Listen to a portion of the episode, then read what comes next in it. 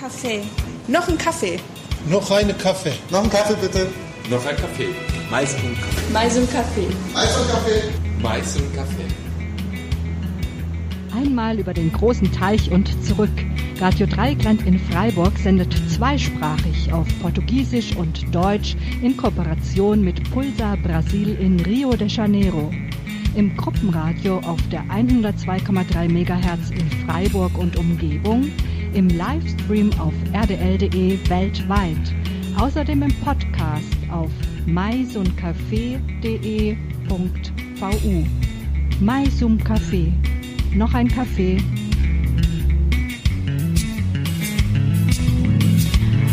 Rádio Drycklands em Freiburg, em cooperação com Pulsar Brasil no Rio, apresenta Mais um Café, o programa bilingue em português e alemão, na 102.3 MHz, inteiro pelo live stream www.rdl.de e no podcast maisumcafé.de.vu. Herzlich willkommen zu Mais und Café, dem Podcast von Radio Dreieckland, produziert in Kooperation mit äh, der Kooperation Brasilien und ähm, ja, traditionell mit der Agencia Pulsar in Brasilien, aber im Moment haben wir niemanden äh, teilnehmend im Programm, der aktiv in der Agencia Pulsar arbeitet, aber viele, die zumindest äh, früher dort aktiv waren und ähm, deswegen kann ich heute begrüßen Livia und Nils hier im Programm.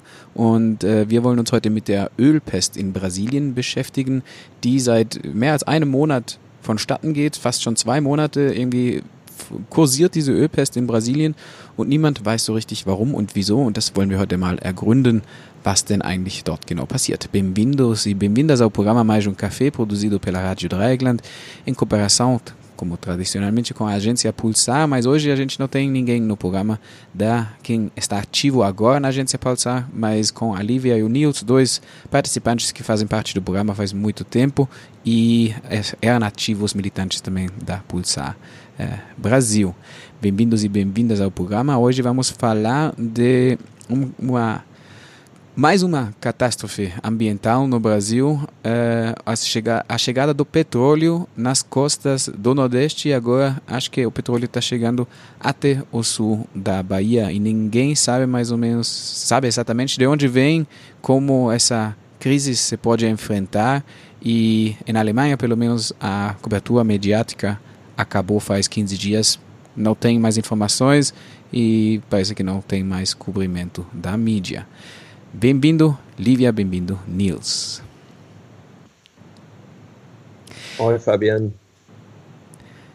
Yeah, Lívia, uh, vamos começar com você para talvez dar uma introdução. Ou eu posso falar um pouquinho aqui, já comentei, um, a, a mídia falou, começou a falar da, dessa catástrofe ambiental uh, faz já 50 dias ou 45 dias que começaram a chegar as primeiras uh, manchas de óleo nas costas, mas faz 14 dias sumiu, não tem mais informações. E talvez você pode nos comentar como é que é a situação lá uh, no Brasil com as informações, talvez dar primeiro um pequeno resumo do que o que aconteceu, que o que a gente sabe, depois a gente vai uh, caminhando mais pela uh, observação, os comentários políticos e o, o, contexto die, do, der Katastrophe. Ja, Livia, vielleicht erstmal eine kurze Einführung, um was es denn sich genau dreht. Ich habe schon gesagt, äh, seit äh, 15 Tagen passiert hier nichts mehr an Medienberichterstattung im deutschsprachigen Raum. Ähm, was gibt es denn für Informationen? Was ist denn eigentlich genau passiert? Was weiß man? Und später gehen wir vielleicht zu der politischen Kontexten und zu der Einordnung, zu den Kommentaren. Oi, Fabian, bom dia do Brasil, boa tarde para vocês que estão aí na Alemanha. Bom, é, na verdade, a catástrofe já é maior do que as informações chegaram aí para vocês, já que vocês têm vários dias sem noticiário. Agora a gente já tem manchas de petróleo aparecendo no sudeste do Brasil. Então agora o petróleo vai desde o Maranhão, que é no norte, né, no nordeste, na parte mais ao norte do nordeste brasileiro, corta toda a costa, nove estados do Nordeste, passa pelo Espírito Santo e as notícias divulgadas pela imprensa ontem, com informações é, de técnicos do IBAMA, que é o órgão responsável, dão conta de que nos próximos dias o petróleo vai chegar também ao Rio de Janeiro. Also hallo erstmal äh, alle zusammen äh, beim Programm hier und ja, so wie du es dargestellt hast, Fabian, äh, hat die Katastrophe äh, sich fortgesetzt, äh, ohne dass es dazu Nachrichten in Deutschland gab. Inzwischen äh, erreicht äh, der Ölteppich auch den Südosten Brasiliens und man kann sagen, inzwischen reicht er vom äh, Maranhão ganz oben im Nordosten über neun weitere Bundesstaaten bis zum Bundesstaat Espírito Santo und Experten vermuten, dass er in den nächsten Tagen auch in Rio de Janeiro ankommt. Então, é, eu não tenho dado exato, eu li na imprensa que a extensão no, até o dia 10 de outubro, ou seja, mais de há, há um mês atrás, já tinha 2.100 quilômetros de litoral atingido pelo óleo. E naquele ponto, o IBAMA, que é o órgão responsável, já dizia que esse é o maior desastre ambiental em extensão da história mas fazendo uma pesquisinha na Wikipédia, eu somei o litoral desde o Maranhão até o Espírito Santo e vi que são mais de 3 mil quilômetros de litoral. Para se ter uma ideia, a Wikipédia também diz que a Alemanha tem 2.300 quilômetros de litoral. Então, a gente tem no Brasil mais do que toda a extensão do litoral alemão agora contaminado com manchas de petróleo as fotos. Eu moro é, em Brasília, no interior do, do Brasil, eu não estou na costa, mas as fotos que chegam são assustadoras. A gente vê manchas de um petróleo super grosso, é, seja boiando no mar, seja agarrando na areia da praia. E nada fez o governo federal durante a maior parte desses 80 dias em que as pessoas têm visto e denunciado a chegada dessa quantidade enorme de óleo no litoral, são mais de 3.600 toneladas de petróleo já recolhido. Ok. Also ähm, äh, ein kurzer Blick auf die Zahlen zeigt, am 10. Oktober äh, wurde angegeben vom äh, IBAMA, vom äh, brasilianischen Umweltinstitut, dass schon 2100 Küstenkilometer verschmutzt waren. In Wikipedia wird inzwischen äh, da vorgerechnet, dass es über 3000 äh, Kilometer sind, wenn man einfach mal die Strecke zusammenzählt. Zum Vergleich, Deutschland hat 2300 Küstenkilometer nur, das heißt, der Ölteppich ist schon länger als die gesamten Küsten von der Nord- und Ostsee in Deutschland. Und äh, auch wenn Livia nicht äh, an der Küste wohnt, sondern in Brasilia, kommt dort zumindest täglich auch immer noch äh, Fotos an, die erschreckend sind. Äh, das ist ein sehr klumpiger äh, Ölteppich, also am Meer und auch an den Stränden. Und äh, seit über 80 Tagen jetzt schon gibt es überhaupt keine Reaktion und keinen Plan äh, von der Regierung. Äh, bekannt ist aber trotzdem, dass immerhin äh, 3600 Tonnen Öl äh, bereits aufgenommen wurden, gereinigt wurden, aber viel mehr ist noch im Wasser.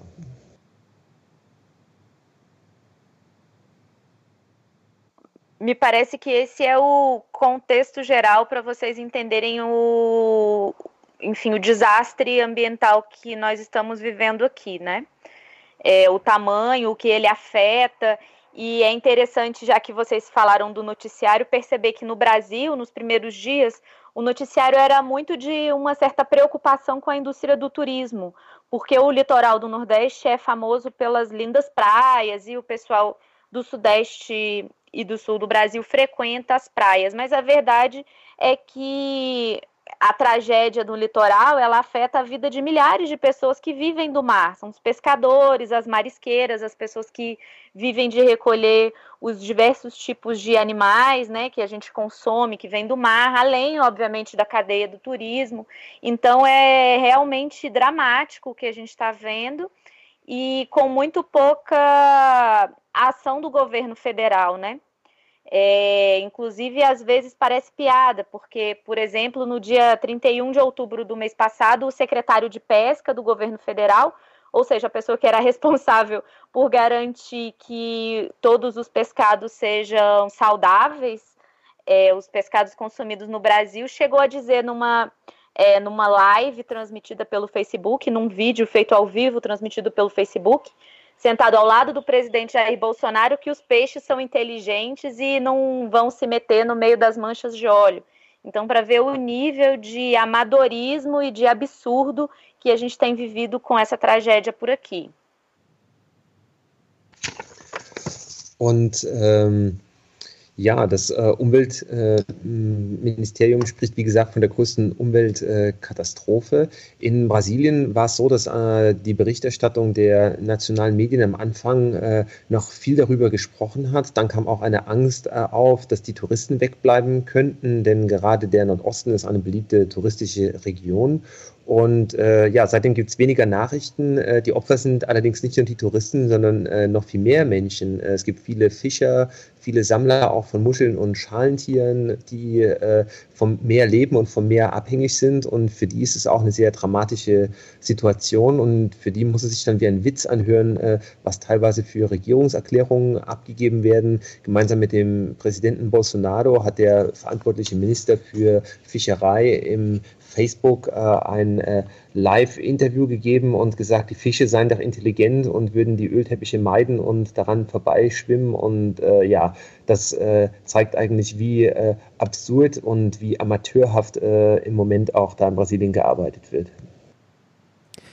Um jetzt irgendwie darauf reagieren zu können, müsste man ja eigentlich rausfinden, woher das Öl eigentlich kommt. Weil nur dann kann man die Ursachen, wenn man die Ursachen kennt, kann man die Ursachen auch äh, bekämpfen. Ich meine, das eine ist natürlich der amateurhafte oder der, der Nicht-Umgang mit der Behebung der äh, oder der Säuberung der Strände. Vielleicht kann Livia da auch gleich was dazu sagen, aber das andere ist natürlich herauszufinden, woher das Öl denn kommt.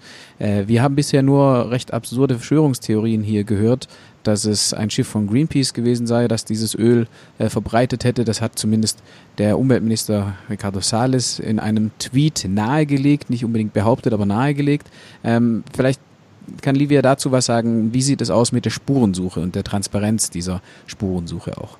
Livia, para combater essa crise ambiental, é essencial que a gente sabe de onde vem o petróleo, né? É, talvez até aqui na prensa alemã só chegaram teorias absurdas de conspiração que os ecoterroristas da Greenpeace querem, é, estão contaminando as praias brasileiras com petróleo, mas um, talvez você pode comentar um pouco que é a reação do governo enquanto a limpeza das praias? Tem o exército limpando as praias ou quem está limpando as praias agora? E como é que é com a pesquisa das origens, eh, da fonte desse petróleo? É, tem mais que teorias de contaminação e, é, talvez até ali.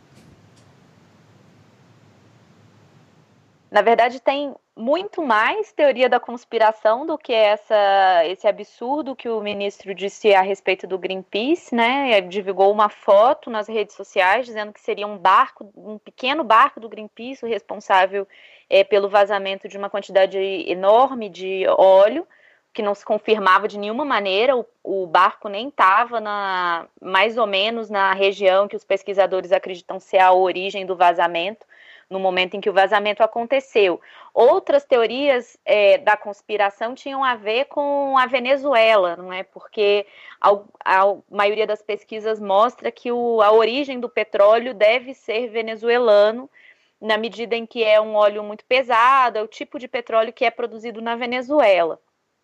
É, o que eu li é, na internet com relação a isso tem a ver também com o embargo americano, porque como os Estados Unidos embargaram a Venezuela, tem uma quantidade enorme de petroleiros que têm navegado em águas internacionais com seus aparelhos de mapeamento por satélite desligados.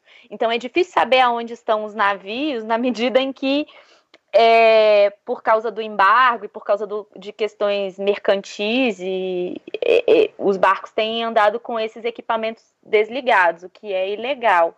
Mas o dado é que há algumas semanas atrás é, disseram, né, descobriram que provavelmente seria um navio grego que saiu da Venezuela e estava indo para a Ásia e que pode ter tido um problema, e essa virou a hipótese é, mais forte, mas agora já tem novas informações que levam a crer que a origem não é esse navio grego que, que tinha que estava fazendo transporte aqui no litoral brasileiro.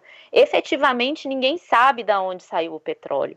Já houve outras teorias também, porque apareceram uns barris de petróleo da Shell no, em alguns lugares no litoral, então disseram que era um, um navio que estava transportando para Shell, mas também parece que não era. O óleo desse barril era diferente do petróleo que tem sido encontrado na praia. Enfim, ainda não se sabe é, a origem do petróleo. Hoje foi divulgado que a Câmara Federal, os deputados aqui em Brasília, vão abrir uma comissão e começar a investigar também na Câmara as origens é, do vazamento e também as responsabilidades pela falta de ação né, do, do Executivo Federal. Essa é a última notícia sobre investigação. Mas a Polícia Federal também está investigando, a Interpol já notificou vários navios, mas efetivamente ninguém sabe de onde vem o petróleo, não. Ja, die Verschwörungstheorien äh, sprudeln nur so in Brasilien. Äh, die erste war, wie äh, du schon angesprochen hast, Fabian Didis, äh, ein kleines äh, Schiff von Greenpeace, angeblich die Ursache der Verschmutzung äh, wäre, dass von diesem Schiff äh, alles Öl äh, auf den tausenden Küstenkilometern äh, ausgelaufen sein soll.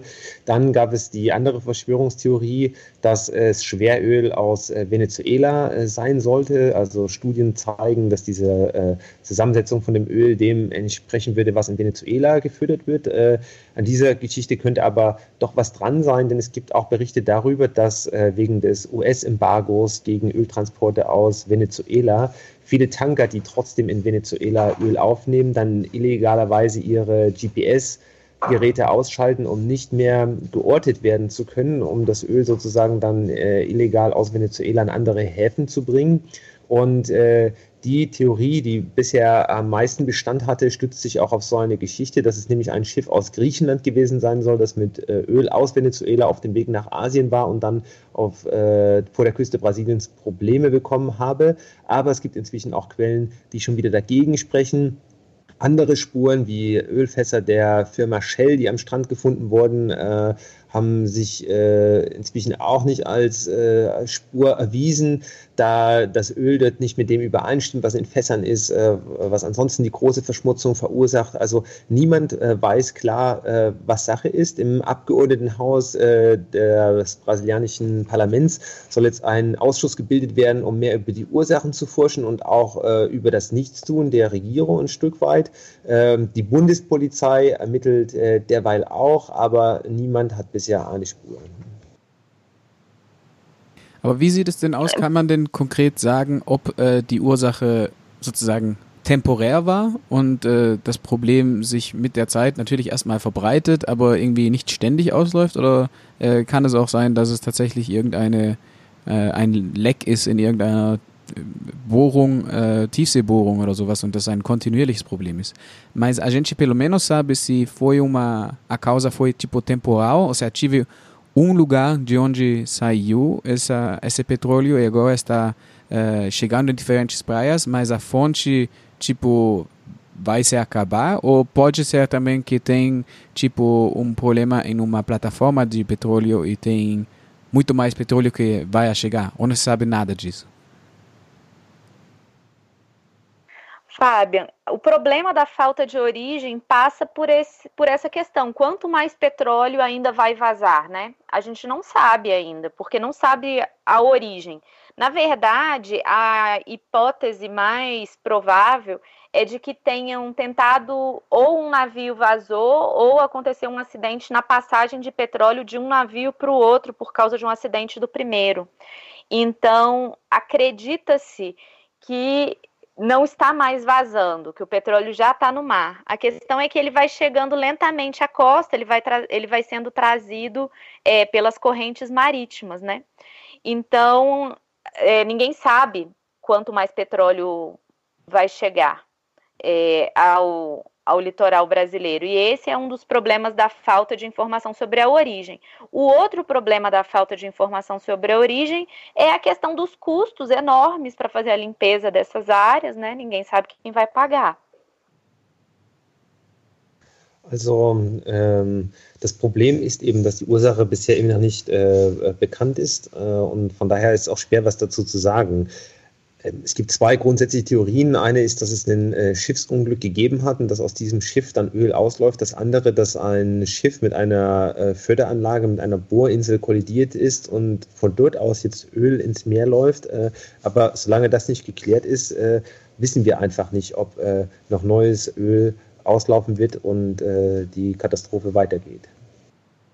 Und natürlich ist oh, auch bisher oh, noch überhaupt nicht klar, äh, wer die Kosten äh, dafür übernehmen muss äh, oder übernehmen wird, denn die sind inzwischen schon riesig. Bom, o Fabian também havia perguntado com relação à limpeza desse material que vai chegando na costa.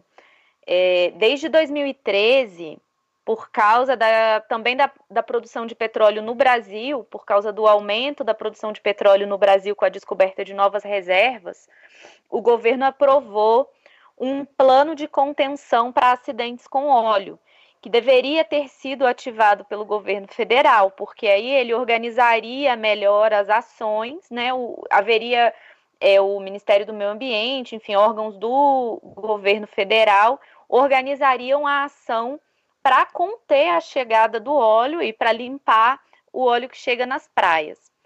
O vazamento é, parece que começou em julho e chegou nas praias em agosto. Já tem 80 dias de catástrofe acontecendo. O governo federal, com 40 dias de óleo contaminando as praias, ainda não tinha nem ido ver o que estava acontecendo. Né? O tal do plano de contenção nunca foi efetivamente posto em prática. A reação que a gente tem é uma reação muito atabalhoada, que não leva em conta um planejamento que havia sido feito antes para tragédias desse tipo. Daí depois o ministro do Meio Ambiente até disse que o plano já estava em andamento, que o governo estava fazendo, mas a verdade é que as autoridades ambientais nos estados afetados dizem que não, que o governo federal mente, que o plano não está acontecendo.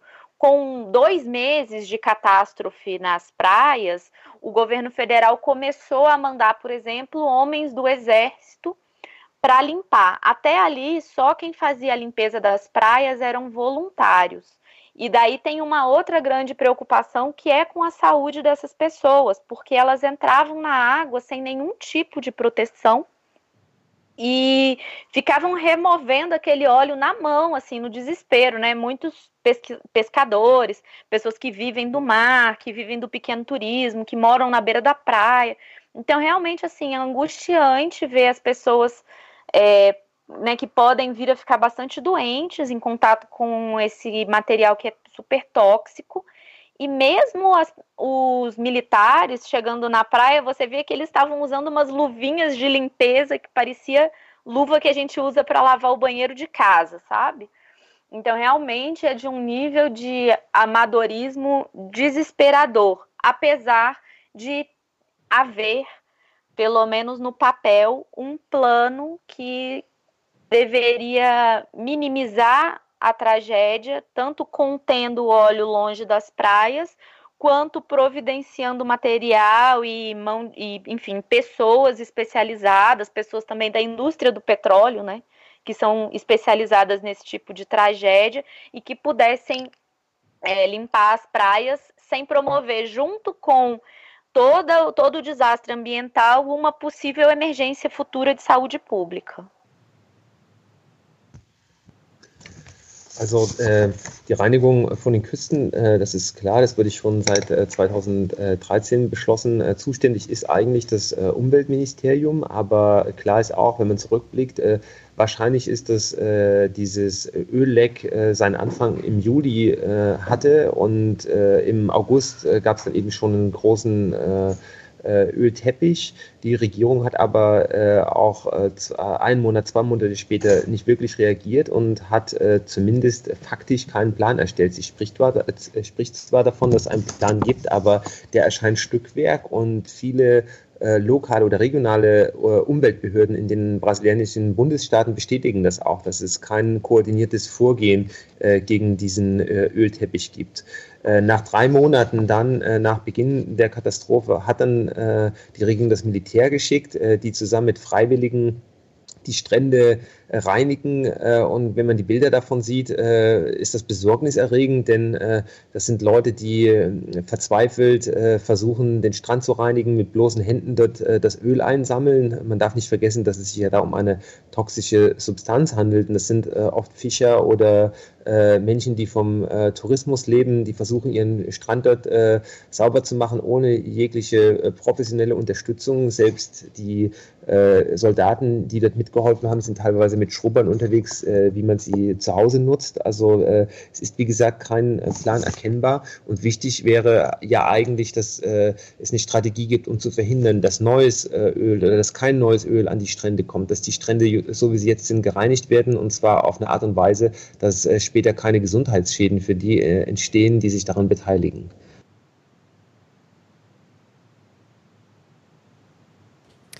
Um, então, eu uh, sugiro que a gente vai fazer uma pequena, um pequeno intervalo uh, musical antes de continuar com o programa e as, uh, ja, os comentários também dessa catástrofe ambiental. Ähm, ja, ich würde vorschlagen, wir machen kurz eine musikalische Pause, bevor wir weiter an dem Thema äh, noch weiter recherchieren und gucken, auch was wir jetzt tun können und was jetzt passieren wird. Ähm, Livia, du hast ein Musikstück ausgewählt.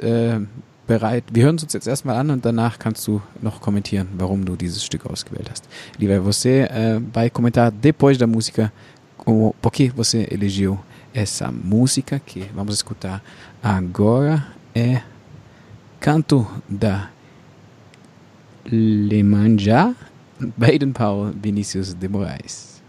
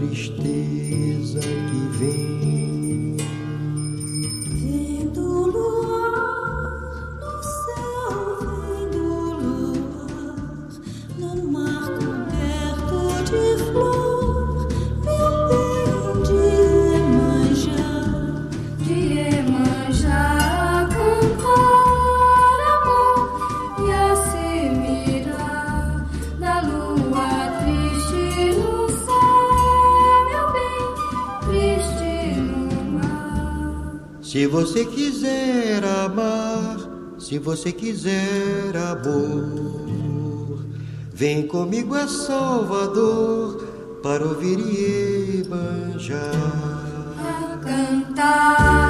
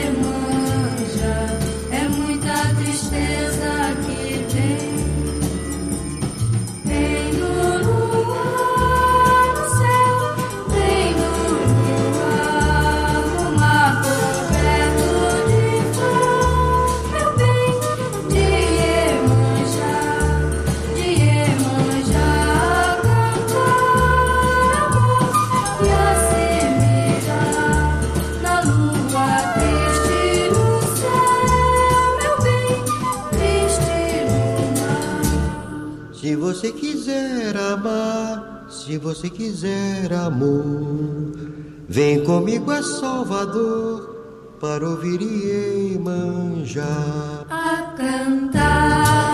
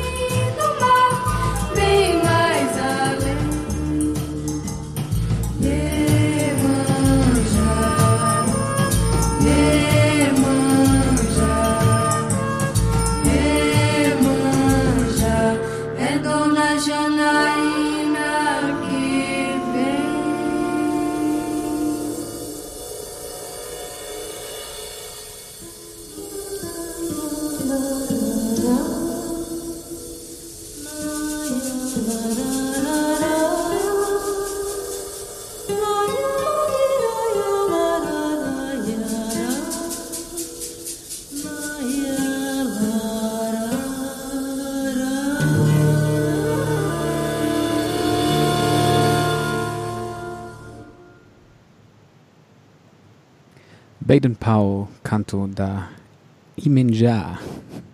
Estou pronunciando errado, né, Lívia? Como que se chama esse, o título? Sim, você está pronunciando errado. É o canto da Iemanjá. Iemanjá é um dos orixás do candomblé, é é a rainha do mar, dizem aqui. Inclusive, tem uma grande festa para ela em Salvador no dia 2 de fevereiro. Vamos ver até lá quanto óleo vai ter na praia. Para as homenagens a uma das orixás mais importantes do candomblé. Essa música é do Baden Powell e do Vinícius de Moraes, de um disco muito importante da música brasileira chamada Os Afro-Sambas. Foi lançado em 1966 e ele mistura a música religiosa das religiões de matriz africana com samba. Ja, Fabian, die äh, Aussprache war nicht ganz so korrekt. Meine wird wahrscheinlich nicht besser werden. Äh, Jemanja, äh, die Göttin des Meeres, die gehört mit zu den afro-brasilianischen Gottheiten des äh, Candomblé. Und äh, ja, im Februar gibt es traditionell auch eine große Feier in Bahia zu ihren Ehren am Wasser, äh, am Meer. Und dann werden wir sehen, äh, wie äh, das Wasser dort aussieht, äh, wo die Meeresgöttin äh, normalerweise zu Hause ist. Und das Lied, was wir gehört haben von Baden Powell und Vinicius de Moraes, ist aus dem Jahr 1966 und hat damals für Furore gesorgt, weil es eben Candomblé-Klänge, also Klänge der afro-brasilianischen Kultur mit Samba vermischt hat. Ja, ähm, Livia, wir sind, sprechen immer noch über die Ölpest, die sich in Brasilien ausbreitet und äh, nach den jüngsten Prognosen auch bald in Rio de Janeiro ankommt. Ähm, wir sprechen von der größten Umweltunfall der Geschichte, ähm, zumindest was die Ausdehnung angeht. Ähm, der, das muss man ja auch in dem Kontext sehen von äh, massiven Umweltkatastrophen, die gerade im Bereich Bergbau in den letzten Jahren passiert sind. 2015 mit äh, Mariana und dann im vergangenen Jahr Brumadinho, die beiden Rückhaltebecken, die dort gebrochen sind und äh, eine riesige Umweltkatastrophe jeweils ausgelöst haben, viele Menschenleben auch gekostet haben. Wir hatten im Sommer die Brände im Amazonas, wo es auch sehr viel internationale Aufmerksamkeit gab. Und wenn ich jetzt auf den ähm, Webseiten von Brasilien, äh, von Greenpeace zum Beispiel schaue, gibt es dort sehr viel zu Brasilien, aber sie halten sich tatsächlich weiterhin an die äh, Thematik Amazonas, Wälder, manche Wälder im Cerrado wird auch was dazu geschrieben, aber zumindest Greenpeace Deutschland hat die Ölkatastrophe in Brasilien nicht auf dem Schirm. Klar, es gibt sehr viele äh, Kämpfe, die es zu kämpfen gibt in äh, den verschiedenen Umweltbereichen, aber vielleicht äh, ist es trotzdem umso wichtiger dann, dass wir eine, einen Beitrag dazu leisten, damit diese Nachricht unter diese Umweltkatastrophe in deutschsprachigen Medien nicht untergehen. Livia, ähm, Vamos seguir falando da catástrofe ambiental do petróleo, que é uma a, catástrofe ambiental mais grande da em extensão da história do Brasil. Você já comentou a extensão, a gente tem que ver esse desenvolvimento também no contexto do, dos dois barragens que quebraram em Mariana e Brumadinho, desastres ambientais enormes também que custaram muitas vidas de pessoas uh, moradores lá da região. Agora uh, a gente tive as incêndios na Amazônia e o comportamento da, uh, da, do governo brasileiro tentando de não reagir, tentando de culpar uh, os ecologistas também, os uh, ativistas das ONGs internacionais, das ONGs nacionais que querem um, proteger o meio ambiente. Um, talvez você poderia contextualizar um pouco para nós. Um, esse, você já comentou que o governo não está fazendo, que, o que está fazendo está muito no nível amador e não parece que eles têm muita vontade. Você dá uma pode dar tipo uma impressão de, de que eu, eu lembrando também de uma manifestação que eu participei em, em Brasília em setembro eh, quando tive a marcha mundial pelo eh, em contra da, do câmbio climático eh, e todo mundo falou que o Salles o ministro do meio ambiente é o maior inimigo do meio ambiente no Brasil talvez você pode contextualizar um pouco essa catástrofe ambiental com o petróleo, com essas outras catástrofes que tem lá. Eu estava vendo agora no Greenpeace Alemanha, eles não mencionaram essa catástrofe ambiental do petróleo eh, no website deles. Eles estão ainda falando do, das queimaduras em, no Amazonas e no Cerrado. Um, yeah, talvez um contexto de você. É, Fabian, eu acho que são questões é, diferentes, mas que se relacionam com uma é, mentalidade, né? Então, por exemplo, as catástrofes que você fala é, das barragens de mineração, elas têm a ver com essa mentalidade do desenvolvimento, da geração de empregos, de que é necessário explorar o meio ambiente, de que é necessário instalar grandes empreendimentos, é, tanto faz quanta destruição eles vão causar. E essa é uma mentalidade que vem, é, daí é uma crítica muito pessoal, vem desde o governo do PT, não é verdade? A barragem de Mariana estourou há quatro anos atrás. A barragem de Brumadinho, que né, são duas pequenas cidades em Minas Gerais. A barragem de Brumadinho estourou esse ano, mas são problemas que obviamente vem desde o governo do PT, desde o governo Temer, que assumiu depois de um golpe, um impeachment que cada vez mais é provado que foi um golpe contra a presidenta Dilma Rousseff, mas de todo modo, isso tem a ver com uma mentalidade que vai se construindo no Brasil de que para crescer economicamente, para gerar empregos, você precisa atrair grandes investimentos e tanto faz quanto prejuízo eles vão gerar. Eu acho que do ponto de vista que o, com o petróleo não é diferente. Ao que parece, esse petróleo que chega na praia no Brasil não é um petróleo produzido no Brasil, porque o tipo de petróleo produzido aqui majoritariamente é outro tipo de óleo, mas de todo modo a gente tem uma expansão da indústria do petróleo que não leva em conta o que dizem os ambientalistas, por exemplo, com relação as mudanças climáticas, né? De que a queima do petróleo é um grande motor é, de geração de aquecimento global, assim como a preservação é, da Amazônia vai indo por água abaixo, né? A gente tem um aumento das queimadas e tudo mais, por um reforço, e aí sim tem tudo a ver com o governo Bolsonaro, um reforço da ideia de que não é preciso conservar a floresta, de que os indígenas são preguiçosos, de que os indígenas não têm que ter os seus territórios preservados, aliás, de que os indígenas não devem ter um território demarcado e preservado, e onde eles possam manter seus modos de vida como bem é, entenderem. Então, esse é o contexto, tem um contexto de mentalidade com relação ao que seja né, a preservação do meio ambiente o que, que isso significa é, em termos de investimento para o futuro. Né? É como se preservar o meio ambiente fosse considerado apenas um gasto e não um investimento de futuro, não só para o Brasil, como para a humanidade como um todo, não é? Also äh, klar, es geht da um unterschiedliche Phänomene, die du da nennst, äh, Fabian, aber ich sehe trotzdem eine Gemeinsamkeit. Er hat so ein bisschen äh, so eine Mentalitätsfrage vielleicht, denn äh, wenn wir uns mal in Erinnerung rufen, die großen Unfälle bei den äh, Staubecken äh, von den Minenbetrieben, die sind ja darauf zurückzuführen, dass es da Fahrlässigkeiten gab bei der Wartung und bei der Pflege, dass es aber auch so ein bisschen egal war. Da wurden Unfälle wirklich bewusst und auf kriminelle Weise einkalkuliert und man muss auch sagen, der Staudammunglück in äh, Mariana liegt jetzt äh, äh vier Jahre zurück. Äh, in Brumadinha äh, war es dieses Jahr. Und man sieht eben, dass daran nicht nur die aktuelle Regierung äh, von Bolsonaro schuld ist, sondern das ist ein Problem, das noch aus der Zeit von der PT-Regierung kommt und auch der Übergangsregierung von, von Thema, der durch das Impeachment von Dilma Rousseff an die Macht gekommen war. Und da sieht man eben, wie wenig Umweltschutz eine, eine Rolle spielt. Es wird eher gesehen, ähm, es geht darum, dass man wachsen will und dafür braucht man äh, große Investitionen und wenn das Folgen für die Umwelt hat, dann ist es eben äh, unvermeidbar und auch ein Stück weit egal.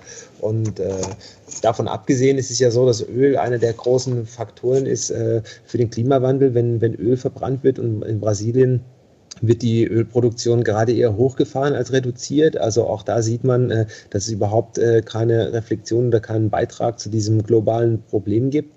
Und äh, ähnlich dann auch wieder im Amazonas, wo diese gezielte Brandrodung gezeigt hat und auch die Verteidigung von der Regierung dann davon, dass es egal ist, Wald schützen äh, ist nicht so wichtig. Es geht um, um andere Ziele. Auch die Indigenen haben kein Recht, da Ländereien für sich zu beanspruchen, Gebiete für sich zu beanspruchen. Und das zeigt eben die äh, vorherrschende Mentalität äh, in Brasilien. Umweltschutz wird als zusätzlicher Kostenfaktor äh, wahrgenommen äh, und nicht als Aufgabe, der man sich stellen muss.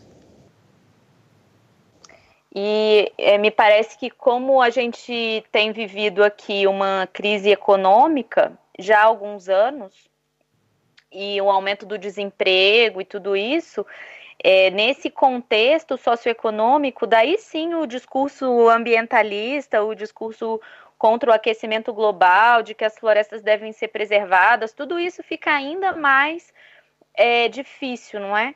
E, na verdade, com relação às ONGs, vocês é, comentaram, por exemplo, sobre o Greenpeace, não é? O, o, ministro inventou que o Greenpeace era responsável pelo lançamento de petróleo no mar, depois disse que as ONGs não estavam fazendo nada para conter o vazamento de petróleo. Obviamente, a responsabilidade era do próprio ministro, não é verdade? Mas ele pôs a culpa em ONGs que não estariam fazendo nada, o que, aliás, era mentira, já que tinha várias pequenas ONGs, instituições nacionais que vinham trabalhando voluntariamente nas praias. E é, na, mesmo durante a campanha eleitoral, o Bolsonaro vinha muito forte com esse discurso de que não, no governo dele não tinha dinheiro para as ONGs, como se as ONGs desviassem é, recursos públicos, né? E, e, isso tem se comprovado cada vez mais, né? Tem uma caça ao ambientalismo, uma caça às comunidades tradicionais, aos indígenas. Você vê o aumento cada vez é, maior é, da desproteção a essas populações também como um meio de também como um meio de estimular que, que a degradação aconteça e que se faça uma política de fato consumado, me parece, né? A partir do momento que a floresta já não está mais lá, não vai vir ninguém dizendo que isso precisa ser área é, de proteção ambiental. Então, me parece que esse é o movimento, e é um movimento que é sempre permeado, como eu disse no início, por muita falta de transparência nas informações, por ministros e o próprio presidente é, negando dados científicos, se contrapondo é, ferozmente aos cientistas, inclusive a cientistas que eram membros do governo. Houve uma demissão importante, né? O presidente do, do INPE, do Instituto Nacional de Política Espacial, que é responsável pelo monitoramento por satélite, ele se demitiu porque disse que, como cientista, não aceitaria é, uma. Né, não aceitaria as mentiras do, do chefe dele na época, chefe máximo, que seria o presidente da República. Então a gente vê essa falta de transparência e essa grande quantidade de informações falsas que circulam desde a campanha e agora, e me parece que continuarão circulando, e daí a gente tem um problema grave, né? Porque as pessoas estão realmente cada vez mais mal informadas e cada vez mais acreditando que coisas como aquecimento global não existe. Mesmo que as enchentes aumentem, mesmo que a agricultura tenha problemas, mesmo que os efeitos já possam ser sentidos no Brasil e em outras partes do mundo também. Ähm, also äh, was zu beobachten ist, in Brasilien gibt es ja schon seit längerem eine wirtschaftliche Krise und äh, auch eine höhere Arbeitslosigkeit und das alles hat dazu geführt, dass äh, der Umweltdiskurs, den es früher gab und der Blick auf die, die Umwelt an Bedeutung verloren hat. Das wurde alles zurückgedrängt und äh, man kann es auch jetzt sehen, es gibt seitens der Regierung eine äh, sehr aggressive Haltung gegenüber Nichtregierungsorganisationen, die im Umweltbereich arbeiten. Also wie gesagt, der zuständige Minister hat zunächst Greenpeace vorgeworfen, selbst äh, den Ölteppich äh, verursacht zu haben. Dann äh, hat er die äh, NGOs kritisiert, äh, dass sie untätig blieben äh, bei der Reinigung der Strände, obwohl das ja erstmal auch eine Aufgabe von seiner eigenen Behörde gewesen wäre. Und zudem war es auch eine Lüge, da sich zu der Zeit schon viele Freiwillige organisiert von zivilgesellschaftlichen Organisationen an der Reinigung beteiligt hatten. und das alles hat seinen Anfang schon gehabt in der Präsidentschaftskampagne von Bolsonaro, dem aktuellen Präsidenten. Es gab immer einen Diskurs ganz stark gegen die NGOs. Hat immer gesagt, für die wird es kein Geld geben, kein Geld für Umweltschützer, äh, kein Geld für indigene Initiativen. Und äh, man sieht so langsam, äh, dass auch ein System dahinter steckt. Es werden halt Fakten geschaffen. Wenn der Wald erstmal abgeholzt wurde, dann gibt es nichts mehr, was man danach äh, schützen kann. Und äh, diese Politik wird vorangetrieben und gleichzeitig äh, gibt es eine äh, fehlende Transparenz an, äh, an vielen Stellen. Es gibt auch eine völlige äh, Ignoranz äh, gegenüber wissenschaftlichen Fakten, eine aggressive Ablehnung. Zum Beispiel als die Raumfahrtbehörde, die brasilianische, auf die Ausmaße der Brandrodung im Amazonas hingewiesen hat, wurde das in Frage gestellt von der Regierung ähm, äh, ja, sehr krass. Und das Problem äh, langfristig dabei ist auch, die Bevölkerung äh, wird äh, auf diese Weise auch immer schlechter äh, informiert, äh, wird täglich auch diesen Behauptungen ausgesetzt, es gebe keinen Klimawandel und so weiter. Und das wird natürlich Folgen haben.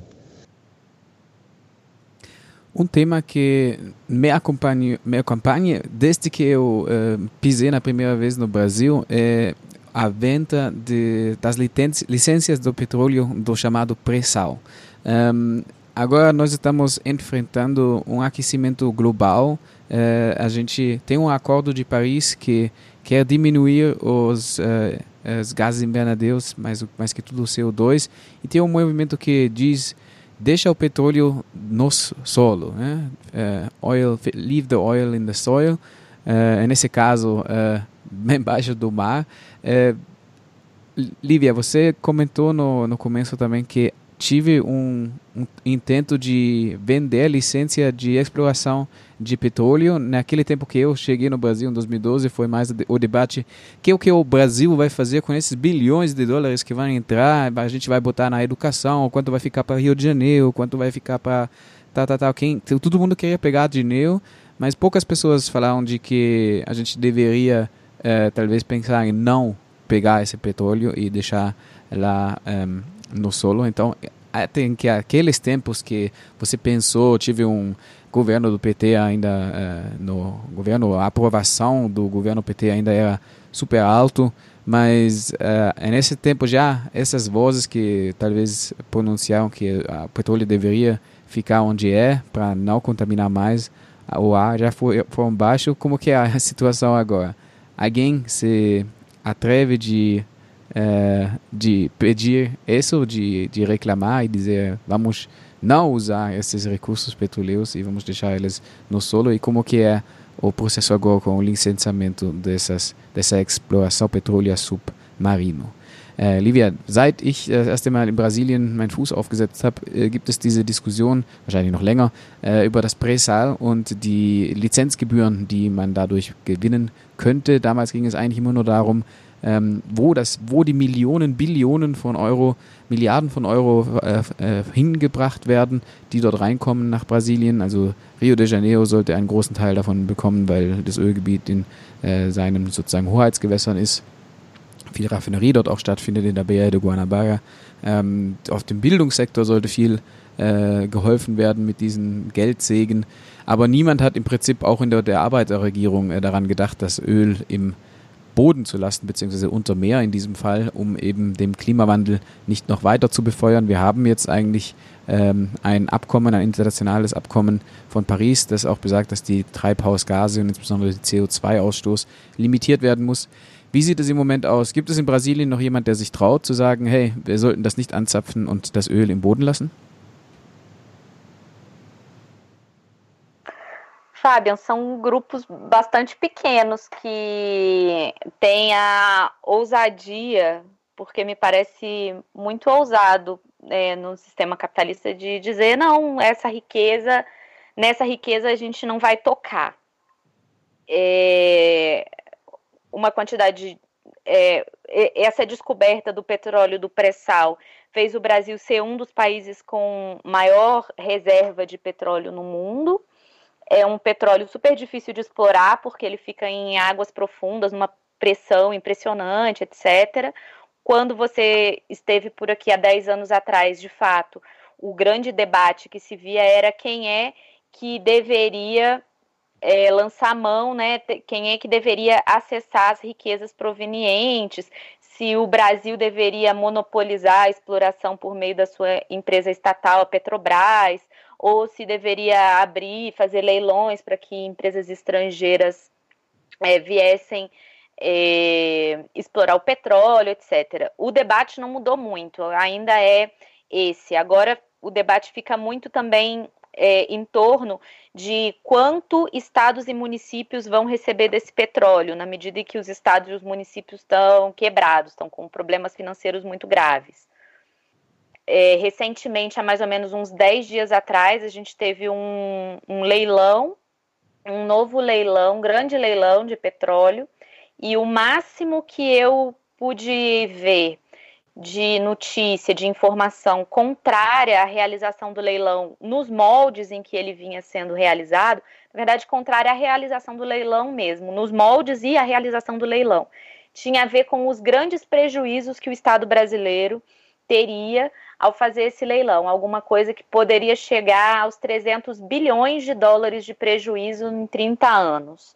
Essa foi a maior crítica que eu vi, foi uma crítica formulada por dois professores da Universidade de São Paulo, que inclusive foram diretores da Petrobras nos governos do PT. Eles diziam que o leilão não devia acontecer porque o Estado brasileiro ia perder muito dinheiro.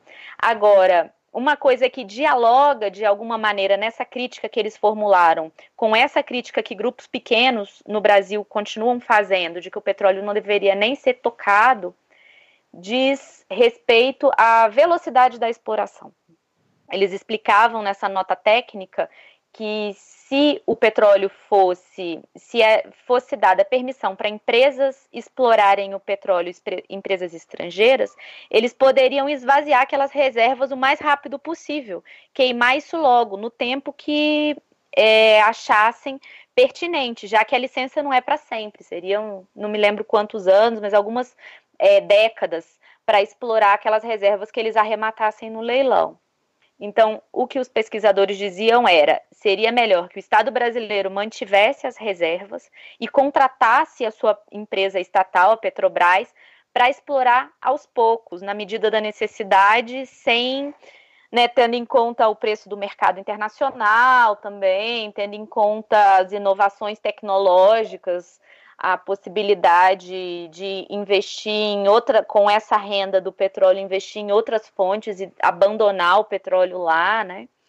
Então, essa era, esse é o máximo de é, informação assim que eu pude acessar contrária, né, à, à exploração do petróleo hoje. Eu acho que eu fui um pouco confusa, vocês entenderam?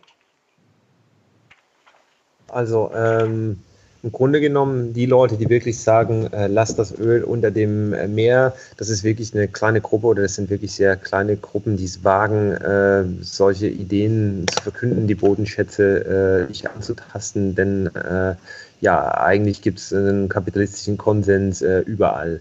Das Presal, wie dieses Öl äh, unter dem Meer genannt wird, äh, ist sehr teuer zu fördern und es liegt in großer Tiefe, es ist auch relativ kompliziert und deswegen ist die Frage genau, wie du es dargestellt hast, Fabian, immer gewesen, äh, sollte dieses Öl jetzt nur von äh, dem staatlichen oder halbstaatlichen Petrobras-Konzern gefördert werden oder äh, sollte eine Aktion stattfinden, damit internationale Unternehmen dann unter Lizenz äh, fördern können. Und in der Debatte hat sich eigentlich nicht viel getan neu sind jetzt noch äh, weitere Verteilungsfragen. Äh, viele Gemeinden und Städte in Brasilien sind pleite, auch nicht zuletzt wegen der, der Mega-Events. Äh, die wollen jetzt äh, auch ein größeres Stück von dem äh, Kuchen noch abhaben. Und äh, die einzige Gegenwehr, die sich formiert, sind äh, einige Ökonomen, die davor warnen, äh, wenn man eine Auktion äh, durchführt, dann äh, drohen dem brasilianischen Staat in den nächsten 30 Jahren Einnahmeverluste von 300 Milliarden äh, US-Dollar, die das Land haben könnte, wenn sie selbst fördern. Und klar, wenn man die Lizenzen oder das Öl durch Lizenzen aus der Hand gibt, dann kontrolliert man eben auch weniger die Fördermenge und äh, die Gefahr, die gesehen wird, ist, dass das Öl dann schnell aufgebraucht werden könnte und äh, für den Staat wäre es besser, selbst zu fördern durch äh, eigene staatliche Unternehmen, um dann äh, das Öl dann zu verkaufen, wenn äh, äh, die Preise auf dem Weltmarkt gut sind und äh, gleichzeitig das äh, Öl dann auch im Kontext von neuen technologischen Neuerungen bewusster einzusetzen. Aber Livia sagt, das war jetzt vielleicht auch ein bisschen konfus. Ähm, äh, ist das klar geworden, was sie sagen wollte? Ich glaube schon, äh, dieses Programm neigt sich auch schon dem Ende zu. Ich weiß nicht, Nils, du hattest noch was gefunden bei Greenpeace International. Hast du da noch Informationen für uns?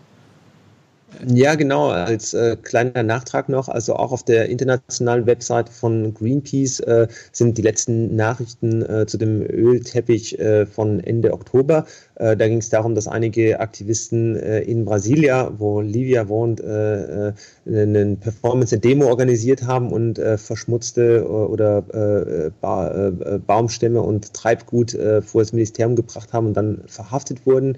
Ähm, auch Greenpeace Japan hat sich solidarisiert und äh, demonstriert, während Bolsonaro auf seiner Asienreise gewesen ist. Aber sowohl bei Greenpeace international als auch bei den anderen internationalen Medien findet man eigentlich äh, seit dem 2. November keine Nachrichten mehr äh, zu äh, der anhaltenden Katastrophe in Brasilien. Então, eu queria só uh, comentar que uh, na página internacional da Greenpeace em inglês uh, tem pouca informação também. Teve uma ação no mês de outubro em Brasília com algumas pessoas que foram tomadas preso pela polícia que fizeram uma manifestação frente ao Ministério de, de Meio Ambiente com peças poluídas pelo óleo que traíram da costa. Um, durante a viagem de, de Bolsonaro na Ásia, tá, também teve manifestações organizadas por Greenpeace, mas, no geral, uh, tanto no site da Greenpeace e uh, nos sites de, da mídia internacional, não tem mais notícias sobre esse uh, novo catástrofe ambiental no Brasil a partir do dia 2 de novembro. Então, é nosso papel de complementar essas notícias aqui e vamos também uh, empuxar, puxar essas informações enquanto uh, o encontro do governo Brasil com o governo alemão. Uh, o Alemanha e o Brasil têm uma relação estratégica, como se chama, uma parceria estratégica, e faz muito tempo eles deveriam haver organizado os consultas, consulta, consultórios do, dos governos, e parece que no dia 26 e 27 vai acontecer alguma consultação pequena, mas entre outros o ministro Salles eh, está agendado de chegar em Alemanha, em Berlim, e vamos ver se eh, nós podemos organizar um bem-vindo para ele e eh, enfrentar ele com a solidariedade internacional que tem aqui no Alemanha, no, no Berlim com o Brasil. Yeah, eh, que eu agradecer, Seria ótimo. queria agradecer a Lívia e ao Nils para participar nesse Programm e uh, já temos que fechar, vielleicht doch auf Deutsch dann die Zusammenfassung. Am Ende des Monats 26. 27. Da wird es Regierungskonsultationen zwischen Brasilien und Deutschland geben und einer der Minister, der dafür vorgesehen ist, ist der Umweltminister Salles, der aus Brasilien anreisen wird. Hoffentlich wird es einen gebührenden für uh, den größten Feind der Umwelt in Brasilien geben vielleicht bis dahin ähm, eine gute Zeit und bis zum nächsten Mais um Café. Até mais um Café. Ciao.